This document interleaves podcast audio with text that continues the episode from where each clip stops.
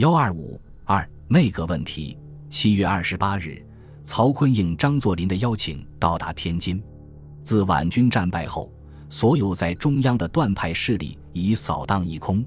萨镇兵因九代总理早已感到难以维持，徐世昌为收拾政局，也需要一个适当人物来主持中枢，于是内阁问题被提上日程。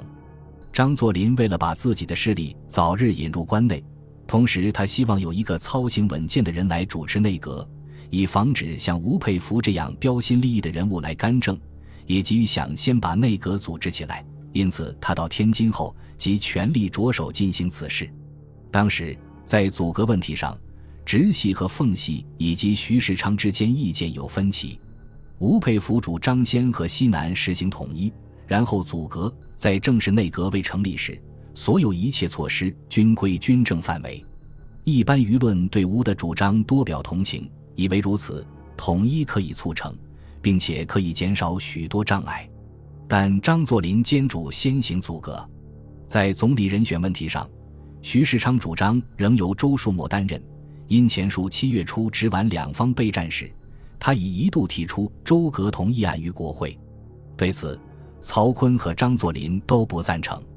曹锟说：“吾北今日之战，牺牲许多生命，是为国民争人格，并非为官僚选机会。”张作霖说：“与其用周氏阻隔，何如使一清复职，比各方面均易融洽。”曹锟提出由王士祯阻隔，理由是王为北洋系老前辈，素无党派，和各方面均能搞好关系。同时，王一向主张和平。出主中枢，南北统一之局可成。张作霖为了使他能控制北京政权，并谋得与包括皖系在内的各派势力妥协，则坚持要由他的儿女亲家靳云鹏任总理。由于曹锟、张作霖的反对，周树模一连四次致电徐世昌，请将其同意案撤回，表示无论通过与否，绝对不救。王士祯也表示不愿出山。徐世昌和曹锟只好放弃各自的意见，同意由靳云鹏复职担任总理。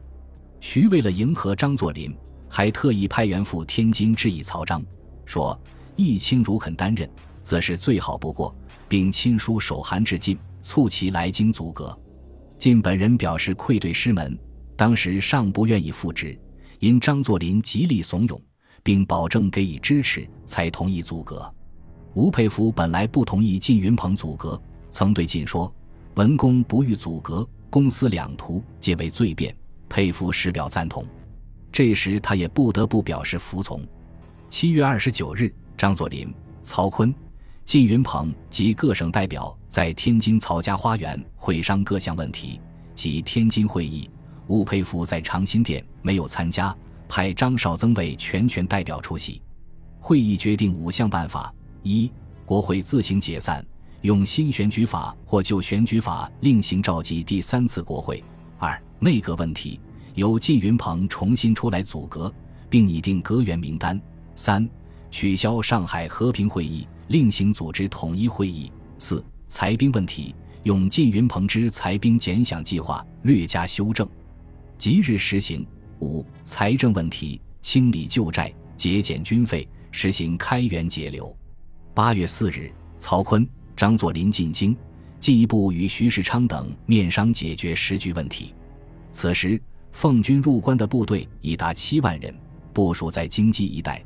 张作霖已成为举世侧目、左右时局的中心人物。靳云鹏因吴佩孚主张先统一后阻隔，不赞成他出来阻隔，因此对阻隔事表现消极。在徐世昌、张作霖的催促下，八月五日使由金返京。因此，六日将入阁诸人非常忙碌，寻旧章作林、商卓仍想进敦劝。七日，由徐世昌主持在公府召开联席会议，研究解决时局问题。与会者有曹锟、张作霖、靳云鹏、张怀之、萨镇兵、田文烈、王怀庆、吴吉孙、郭泽云等。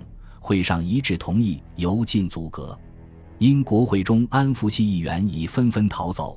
提出进阁同意案不足法定人数，故决定由他先行梳理总理。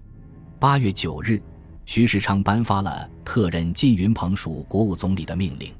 其各部总长人选如下：外交颜惠庆，内务张志谈，财政周自齐，陆军靳云鹏，海军萨振兵，司法董康，教育范元濂，农商王乃斌，交通叶公绰。折腾了几个月的内阁危机，至此得到一个解决。张志谈为直系，王乃宾属奉系，晋、周、叶军倾向奉系。这个内阁的组成。